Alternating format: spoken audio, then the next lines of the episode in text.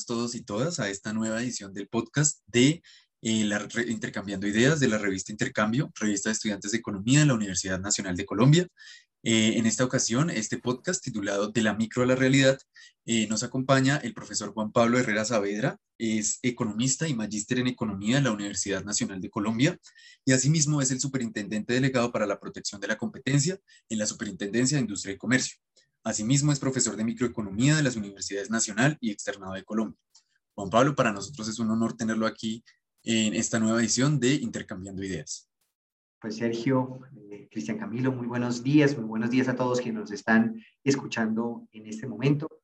Muy complacido de tener la oportunidad de eh, hacer eh, y sumar algunas reflexiones a propósito de la importancia de la microeconomía celebro esta iniciativa de la revista Intercambio de Estudiantes de Economía de la Universidad Nacional y espero que podamos tener un conversatorio fructífero que nos deje algunas lecciones importantes a propósito de por qué es relevante estudiar microeconomía. Asimismo, me acompaña mi compañero de la revista, Camilo Dueñas. Eh, Camilo, si quieres, preséntate. Em, hola, buenos días a todos y todas. Eh, bueno, pues evidentemente mi nombre es Camilo y hago parte del, grupo editorial hace aproximadamente dos años.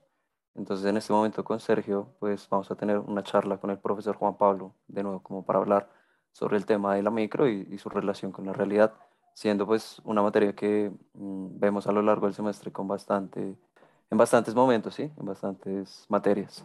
De ahí como la importancia de esto para nosotros los economistas. Bueno, entonces, como iniciando eh, con una pregunta, eh, quisiéramos saber que, eh, o, que nos cuente un poco sobre su experiencia aplicando la microeconomía en su trabajo y en el mundo laboral en general. Pues Cristian, yo, yo empezaría a decirles que desde, desde el año 2000 tuve la, la, fortuna de empezar a entrenarme y a ejercer como profesor de economía justamente en, en temas microeconómicos. Y recuerdo ya hace 21 años que eh, tenía oportunidad de ofrecer un primer curso de equilibrio general justamente en, nuestra universidad, en la Facultad de Ciencias Económicas y en la Escuela de Economía. Y desde ese momento, pues me empecé a, dar cuenta de la relevancia de la microeconomía en muchos frentes.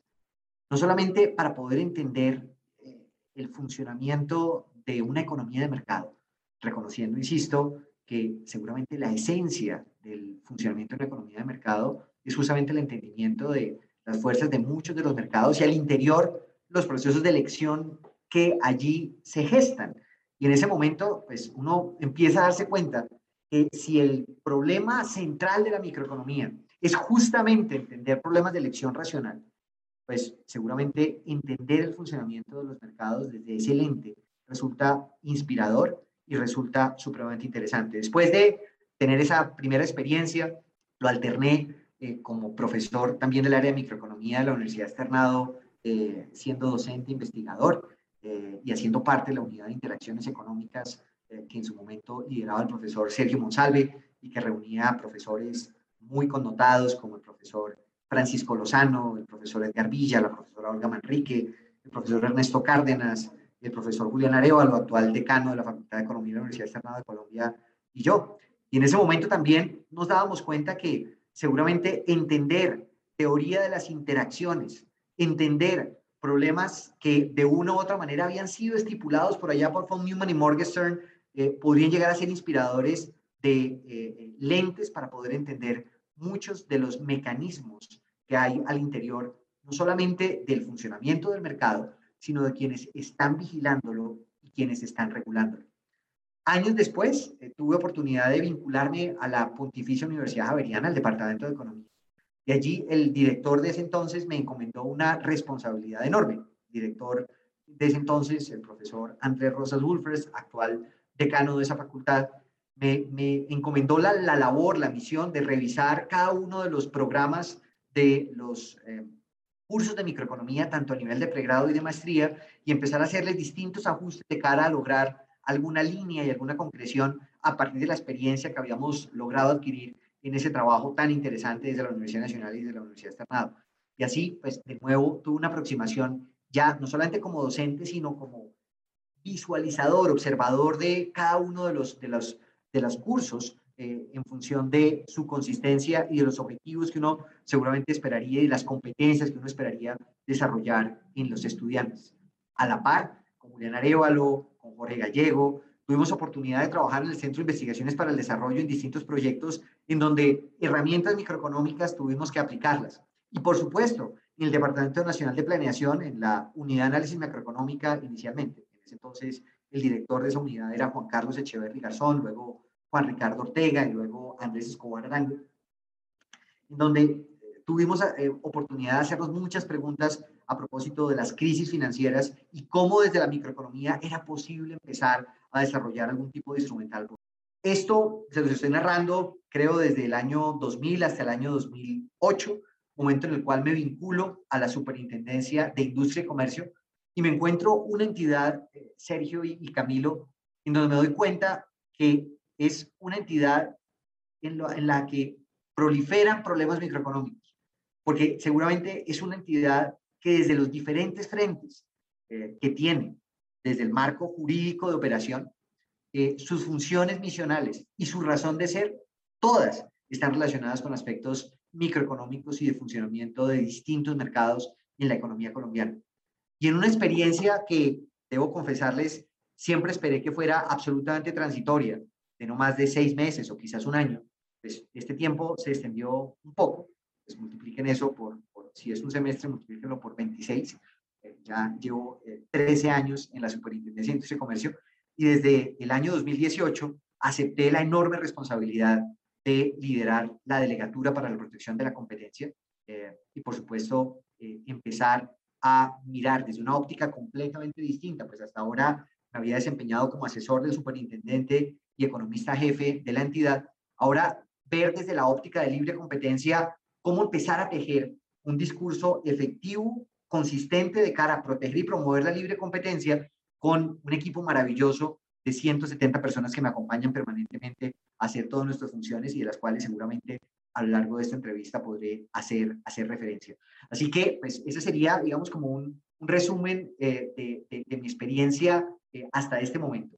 Por supuesto, no he querido abandonar la docencia y desde el año 2013 eh, hago parte de la planta profesoral de la Universidad Nacional, una actividad que disfruto, una actividad que me, me complementa y una actividad que me exige permanentemente eh, no solamente a estudiar cada día, sino también tener la oportunidad de compartirle a mis estudiantes algunas lecciones aprendidas desde el punto de vista de la micro aplicada en la economía colombiana. Claro que sí, gracias, profe. A propósito de esas lecciones y teniendo en cuenta que las críticas que normalmente se le hacen a la microeconomía, como que es una ciencia que tiene supuestos que a veces no corresponden con, los, con el comportamiento humano o hay mucha abstracción en, las, en los modelos o en las formas como analiza el mundo, eh, ¿ha encontrado algunas limitaciones a la hora de aplicar la microeconomía? Eh, ¿Y usted qué respondería a estas críticas que normalmente se le hacen eh, tanto estudiantes como académicos?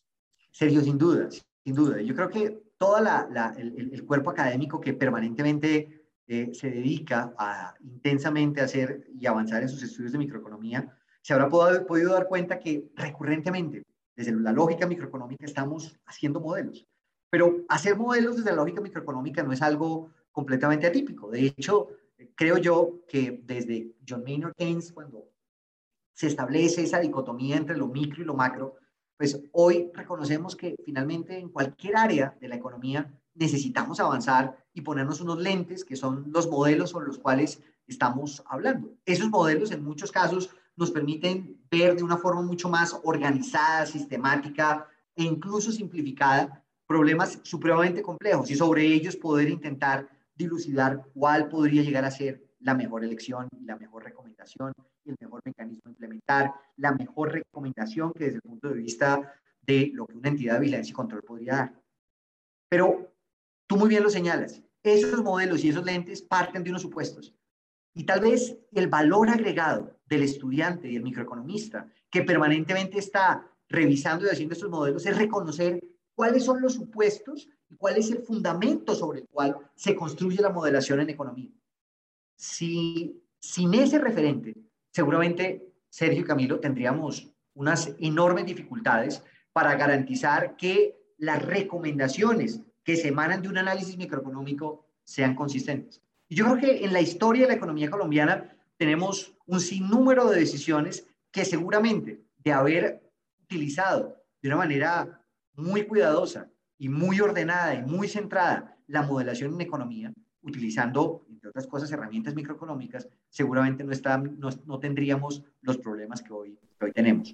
Eh, eh, así que pues, pensar en la modelación es un primer paso para reconocer que estamos diseñando lentes y esos lentes nos permiten ordenar fenómenos complejos. Sin duda alguna, más allá de pensar en la dicotomía micro-macro, más bien retornando a la existencia de problemas económicos, es que los académicos permanentemente están intentando idear eh, marcos de análisis para poder entender y extraer lo relevante que permita dar buenas recomendaciones de cara a implementación de buenas prácticas en materia de comportamiento al interior de los mercados por parte de quienes son jugadores de mercado, de buenas prácticas en materia de la definición de adecuados marcos regulatorios, pero a su vez de buenas prácticas en materia de la inspección y vigilancia que autoridades como una autoridad de competencia en un país puede realizar. Así que, pues yo eh, ratificaría que el análisis microeconómico, particularmente cuando se trata de avanzar el entendimiento de los mercados, es fundamental.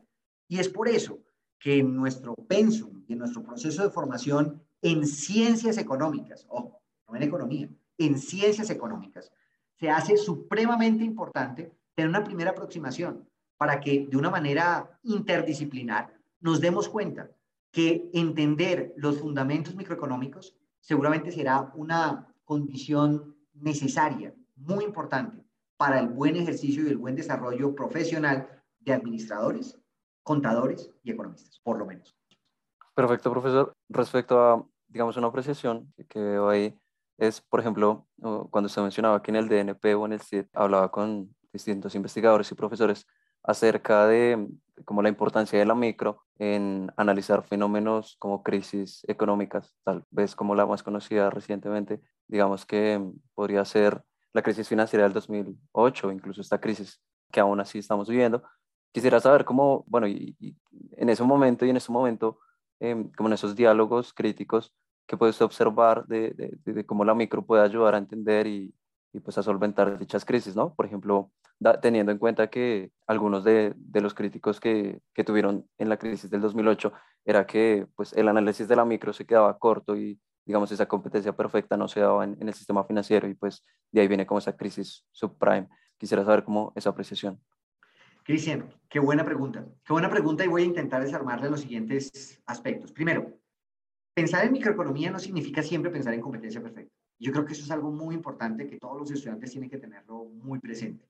La competencia perfecta y la libre competencia son cosas que a hoy las vemos como de una manera completamente diferente, quizás como las vio en algún momento León Balraz cuando intentaba hacer un símil entre libre competencia y competencia perfecta. Hoy todos los estudiantes de ciencias económicas y quienes eh, somos practicantes y usuarios de muchas de las reflexiones que se derivan del análisis microeconómico, podemos reconocer que la competencia perfecta es una situación asintótica, es un contrafactual, es un marco de referencia para poder medir qué tan lejos estamos de ella sin pensar en que todo debería ser y estar en competencia perfecta. De hecho, sería una utopía eh, pensar que el mundo opera en competencia perfecta, pero para los economistas termina siendo un referente interesante para poder definir métricas e identificar qué tan lejos o qué tan cerca estamos de esa situación.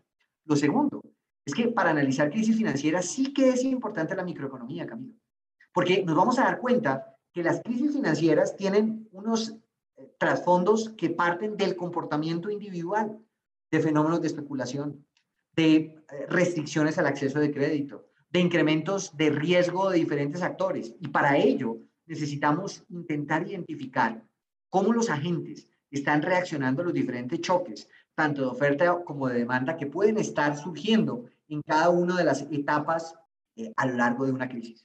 Y eso me lleva a pensar que para poder analizar crisis, yo voy a remontar un poquito más atrás del 2008, quizás la crisis sobre la cual yo estaba hablando era la crisis del 98 y 99. Eh, en ese entonces, pues una de las grandes preguntas era, bueno, ¿qué información podríamos lograr extraer de la superintendencia, en ese entonces superintendencia bancaria, que estaba a puertas de convertirse en la superintendencia financiera como resultado de la fusión de la superbancaria y la superintendencia de valores. Nos pudimos dar cuenta que existía mucha información que legalmente remitían las entidades financieras sobre las cuales uno podría empezar a utilizar para referirse al riesgo sistémico que podría, en el cual estaría, podría estar expuesto en ese momento eh, la economía colombiana, analizando variables tan importantes como la composición de activos, como eh, el vencimiento, los vencimientos de la cartera, como el nivel patrimonial, como indicadores de solvencia, analizados uno a uno. De tal manera que pues, uno a través de, en su momento, lo que era el boom, que ya es parte de nuestro análisis econométrico recurrente, análisis de modelos Probit, Logit, poder intentar identificar a partir del comportamiento individual de cada uno de los agentes, cuál podría llegar a ser la probabilidad de ocurrencia de un riesgo sistémico.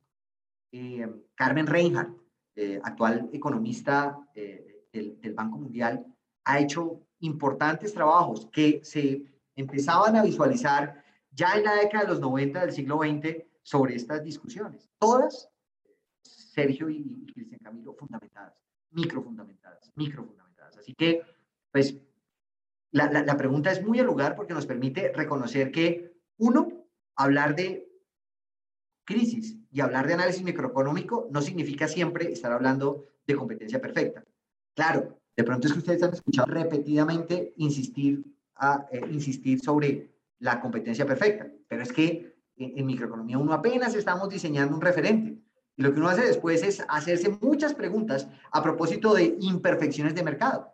Entender escenarios de oligopolio, oligopsonio, monopsonio, competencia monopolística, problemas de localización, eh, señalización, eh, problemas de información asimétrica, riesgo moral, son todos ellos elementos muy importantes que solamente empiezan a tener sentido desde la óptica de un economista si tiene muy bien consolidado esa herramienta asintótica y ese punto de partida sobre el cual está definiendo métricas para poder mirar qué tan lejos o qué tan cerca nos encontramos de esa situación. Así que, pues muy al lugar la pregunta y espero que con la respuesta empecemos a darnos cuenta de la amplitud que tiene el campo microeconómico.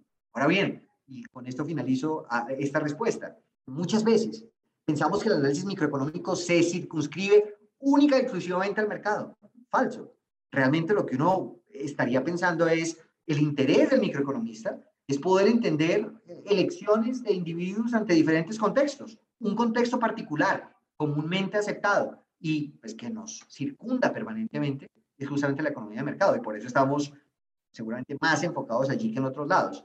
Pero pues encontrarán ustedes problemas microeconómicos muy interesantes aplicados a escenarios fuera de mercado.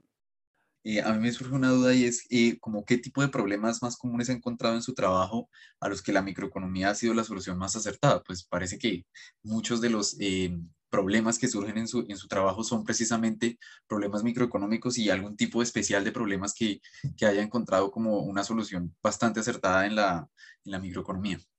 Hay, hay, muchos problemas, pero yo quisiera hoy, pues ostentando la, la, el, el, sesgo que tengo derivado de lo que, de lo que ejerzo aquí en la superintendencia, hacer referencia a varios problemas microeconómicos que se derivan de lo que hacemos en la actualidad. Y lo que hacemos en la actualidad con el equipo de trabajo que les narré en las respuestas anteriores es justamente proteger y promover la libre competencia. Libre competencia, lo decíamos, diferente de competencia perfecta, pero a su vez entendida en Colombia como un derecho de interés colectivo. Y ese derecho de interés colectivo, para poderlo proteger y promover, se necesita permanentemente estar pensando en distintas herramientas metodológicas para poder tener buenos lentes y poder mirar dónde están los problemas que se están suscitando y que pueden traducirse en la infracción o la vulneración del marco y el ordenamiento jurídico que se prevé en Colombia para, para proteger y promover la libre competencia. Empezaría por dos instrumentos preventivos. Un instrumento preventivo como el control previo de integraciones empresariales, eh, que es una figura muy interesante, en donde la autoridad de competencia tiene que emitir una decisión de si autorizar, autorizar con condicionamientos o en caso extremo objetar las distintas operaciones de integración de tipo horizontal o de tipo vertical que se llevan a cabo en la economía colombiana. Claro, no todas las operaciones de integración empresarial, la norma establece unos umbrales, pero sí empresas lo suficientemente grandes que podrían llegar a ejercer afectaciones en los mercados.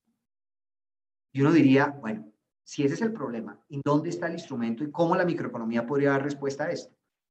Fíjense ustedes que tal vez la pregunta más interesante aquí es una pregunta que implica conjeturar cómo quedaría el mercado o los mercados afectados con la operación de llevarse a cabo la misma, la misma fusión, integración, cualquiera sea la forma jurídica.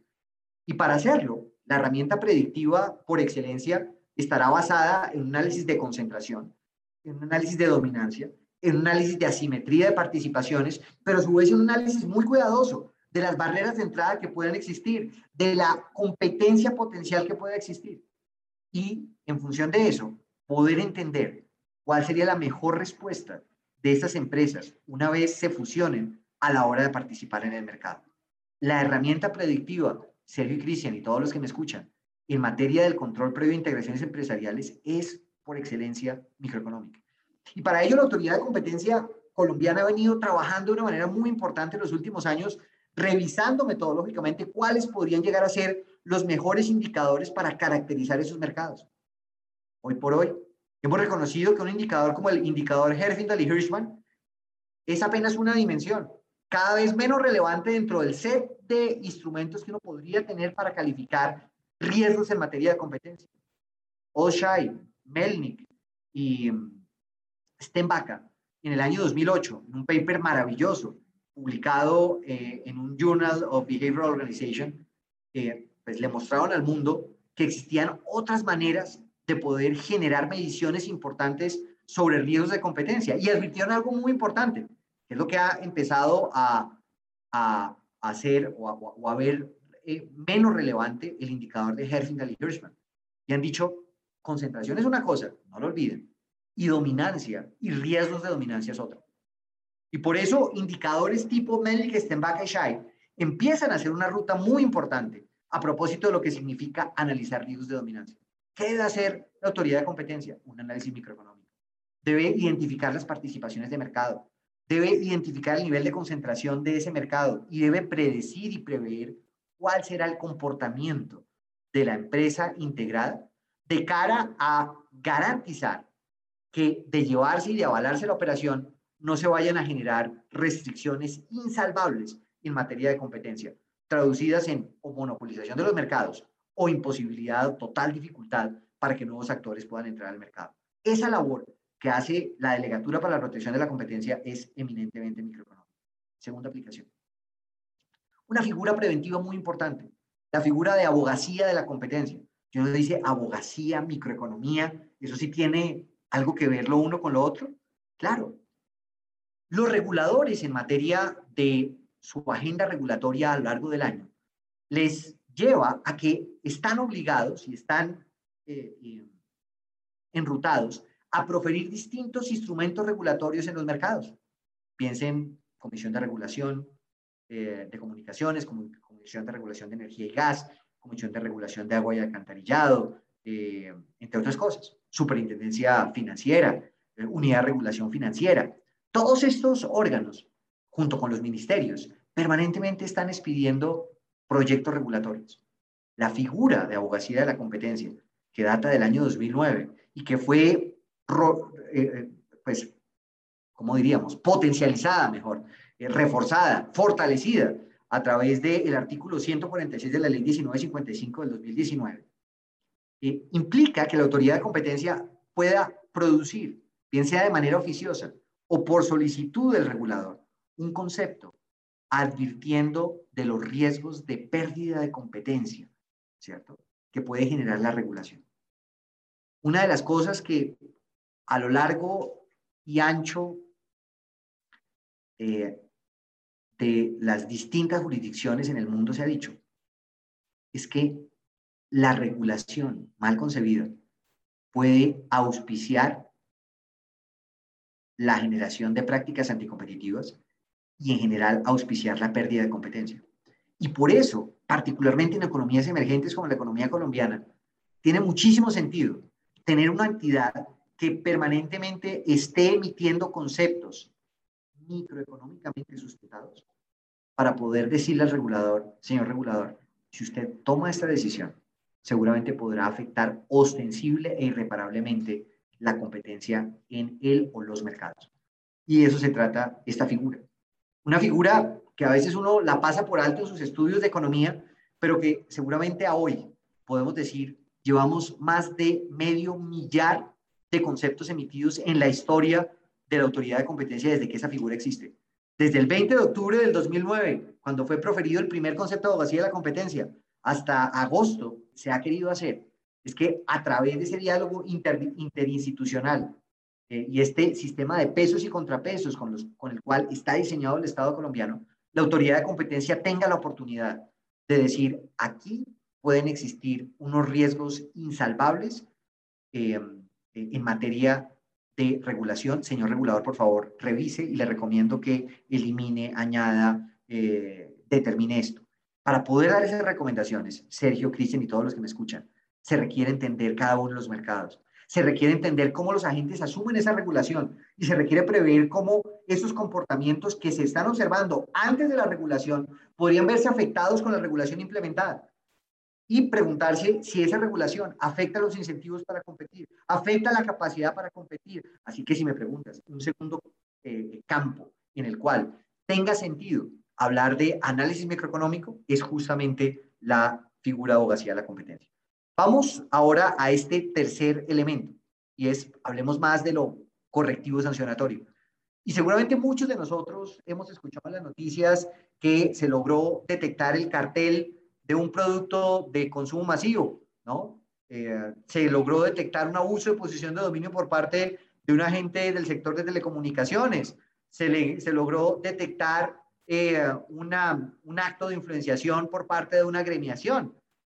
Todas esas, todos esos ejemplos genéricos que estoy mencionando, son conductas restrictivas de la competencia. Y para poder detectar esas conductas restrictivas de la competencia, necesitamos, ¿sí? economistas con un muy buen background microeconómico, pero que también sean capaces de dialogar con abogados, con forenses, con científicos de datos, para poder aunar esfuerzos y ver cómo vamos a identificar ese tipo de conductas.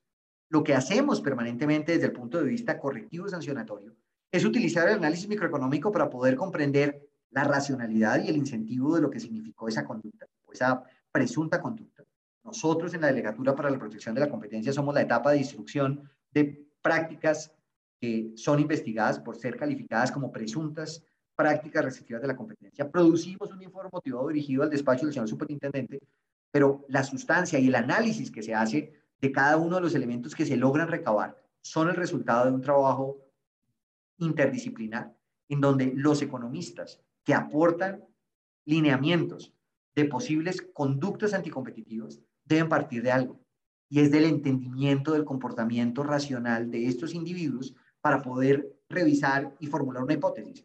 Y la hipótesis de trabajo en las investigaciones es hipótesis nula, ¿cierto? Si lo que efectivamente está observándose responde a un comportamiento regular eh, y natural del mercado, o si por el contrario, con la suma de los elementos probatorios que se debaten en la etapa de práctica de pruebas, hay suficiente información para poder concluir que lo que se ha hecho eh, está vulnerando el régimen de libre competencia. Y aquí, déjenme por lo menos hablar de tres tipos de conductas sobre las cuales ya les mencioné. Un tipo de conducta son las, los acuerdos restrictivos de la competencia. Eh, dentro de la modalidad de acuerdos están los hardcore cartels, ¿no? Y esos hardcore cartels están eh, definidos como estos comportamientos de concertación eh, entre competidores para fijar precios, repartirse mercados, repartirse cuotas de producción, repartirse fuentes de abastecimiento, repartirse mecanismos de distribución. En cualquier caso, afectar la competencia y no aprovechar la pluralidad de agentes para competir, sino definitivamente monopolizar los mercados a través de concertaciones. Eso se reprocha. Pero para poderlo entender, necesitamos de un grupo de economistas que nos diga cuál es el mercado, cuáles son los patrones que llevarían a identificar que hay comportamientos anómalos. Necesitamos saber si concertaron precios, eso cómo se reflejó en el mercado. Necesitamos hacer algún análisis estadístico microfundamentado para poder revisar las dinámicas de precios, las dinámicas de participaciones en el mercado, si es que se está hablando de un presunto reparto del, del, del mercado. ¿cierto? Y es allí en donde el microeconomista va a jugar un papel muy, muy importante. Pero no todo queda ahí, no todo queda en la investigación de un caso específico. También nos hemos dado cuenta como autoridad de competencia que la elaboración de estudios económicos termina siendo fundamental para direccionar los esfuerzos que el equipo puede llegar a hacer. O sea, si a mí me dicen, salga y mire dónde hay carteles, salga y mire dónde hay abusos de posición de dominio, salga y mire dónde hay actos, pues hay, infinidad de mercados y la autoridad de competencia no sabría en dónde poner la lupa. Pues además de las denuncias que estamos recibiendo, lo que nos hemos comprometido permanentemente es a producir estudios de mercado que nos permitan de nuevo tener unos mejores lentes. ¿sí? Y esos mejores lentes nos permitirán identificar de manera selectiva en dónde podrían estar los más altos riesgos de tener prácticas restrictivas de la competencia. Se trata de ser selectivos para ser efectivos. Si no somos capaces de identificar en dónde vamos a poner todo el esfuerzo institucional, seguramente nos la pasaremos picando aquí y allá sin nunca detectar nada relevante.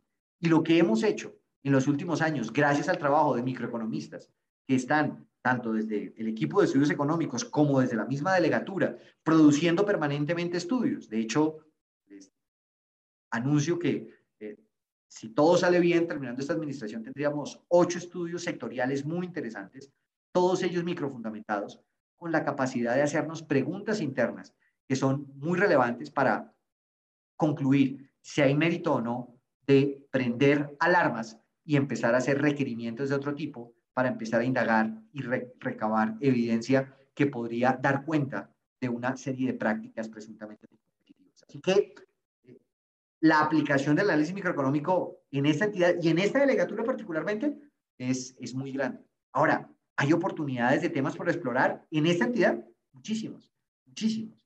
Aspectos concernientes a la propiedad industrial. En el año 2015, como coordinador y jefe de estudios económicos y con todo el equipo de trabajo de ese entonces, teníamos oportunidad de preguntarnos cómo funcionaba el sistema de propiedad intelectual en Colombia. Y reuníamos variedades vegetales, derechos de autor, eh, registro de marcas, patentes, eh, y a través de un análisis microeconómico nos preguntábamos qué está pasando en la economía colombiana frente a estos datos. ¿Hay incentivos? ¿No hay incentivos para poder avanzar en innovación? ¿Qué podemos decir de ese, de ese mecanismo? Y esto pues, se ha seguido. Hoy, tiene la, la, el, el, estandarte de, de, de, ser eh, el coordinador de estudios económicos, la coordinadora de estudios económicos, Ginette eh, Sofía eh, Lozano Maturana, está liderando ingentes esfuerzos en entender ese tipo de situaciones. Con la Organización Mundial de Propiedad Intelectual hemos trabajado permanentemente sobre esos temas. En materia de protección al consumidor, miren, quienes me están escuchando y son mis alumnos o fueron mis alumnos, Veíamos en el curso de microeconomía 1 problemas de elección del consumidor, pero creo que igualmente importante es entender al consumidor de la dimensión económica y entender al consumidor colombiano con sus derechos y deberes y revisar si efectivamente hay o no vulneración de esos derechos. Eso no lo hace mi delegatura, pero eminentemente detrás hay un problema microeconómico supremamente importante. Y quien está como superintendente delegada hoy está haciendo una labor extraordinaria en ese frente. Temas de privacidad privacidad de datos y su efecto sobre el mercado. Preguntas absolutamente relevantes. Hay otra delegatura que se encarga de eso. Temas de metrología legal, ¿cierto? Quienes por allá pasaron por mi clase alguna vez escucharon ese, ese término, metrología, ¿cierto? Eh, pues bien, los aspectos metrológicos son supremamente importantes, les dan confianza legítima al mercado, le permiten garantizar que exista credibilidad en las transacciones que están dando los mercados. Necesitamos aplicar análisis económico. Y en muchos casos y en muchos frentes hay un terreno todavía por explorar y por explotar. Así que, pues, hay una experiencia actual y seguramente unas rutas que me gustaría dejar eh, en, este, en este podcast eh, a propósito de la micro en la realidad para que, para que los exploremos. Muchas fuentes de información que a veces desconocemos y muchos problemas económicos, que como alguna vez lo, lo, lo mencionaba con algunos estudiantes, los, los problemas económicos muchas veces no están en los libros. Los problemas económicos están en la cotidianidad de la vida. Los libros nos permiten refrendar y, corroborar quién más ha pensado esos temas, pero nuestros problemas relevantes seguramente están en, el momento en que yo fui a la tienda a comprar eh, un cuarto de queso o a la panadería a preguntar y a, y a, comprar rollitos de 300 o ahora de 400 pesos.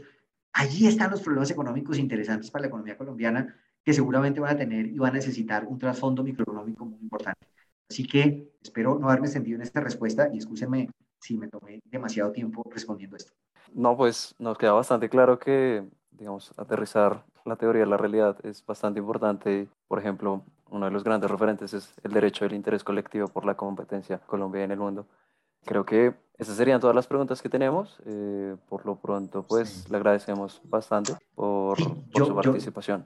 No, con, con, mucho gusto, con mucho gusto y de verdad muchas gracias por, por haberme elegido en, en este podcast. Para mí es, es, un honor y siempre será un honor hacer parte de, de, iniciativas, mucho más cuando se trata de iniciativas lideradas por nuestros estudiantes de la Universidad Nacional. Es, es, es más que eh, interesante poder contribuir a esto. Solo una última reflexión. Yo creo que el economista y el microeconomista debe ser muy consciente de que aplicar la microeconomía a la cotidianidad no significa tomar un modelo teórico y pegarlo a la fuerza para eh, ver los problemas. Yo creo que parte de, de la riqueza del análisis económico es justamente tener la capacidad de entender los modelos, entender los supuestos y reconocer qué modelos son o no son adecuados para poder tener unas buenas gafas. Yo puedo poner unas gafas para el sol magníficas eh, e irme al páramo de Cruz Verde eh, un día completamente nublado. Pues por más finas que sean mis gafas, pues no me van a servir si estaban hechas para el sol, ¿cierto? Así como yo podría ponerme unos lentes supremamente apropiados y muy interesantes para leer y me voy a jugar fútbol. El punto también del economista es ser capaz de seleccionar y ser capaz de identificar qué herramientas me sirven para qué tipo de problemas en función del tipo de respuesta que el ciudadano, que el cliente, que la empresa eh, esté esperando de mí. Y yo creo que eso es algo muy importante para tenerlo muy presente. De nuevo, muchísimas gracias por esta invitación y bueno, espero que haya sido útil esta reflexión de estos minutos. Muchas gracias, profe, por hacer parte de este podcast. Nos quedamos con esa última reflexión de siempre tener eh, las gafas adecuadas para entender los problemas eh, microeconómicos. Y pues eh, quedamos muy agradecidos de parte de la revista, de la, de la, revista Intercambio y de nosotros como estudiantes de Economía de la Universidad Nacional por su intervención esta, en, esta, en este día.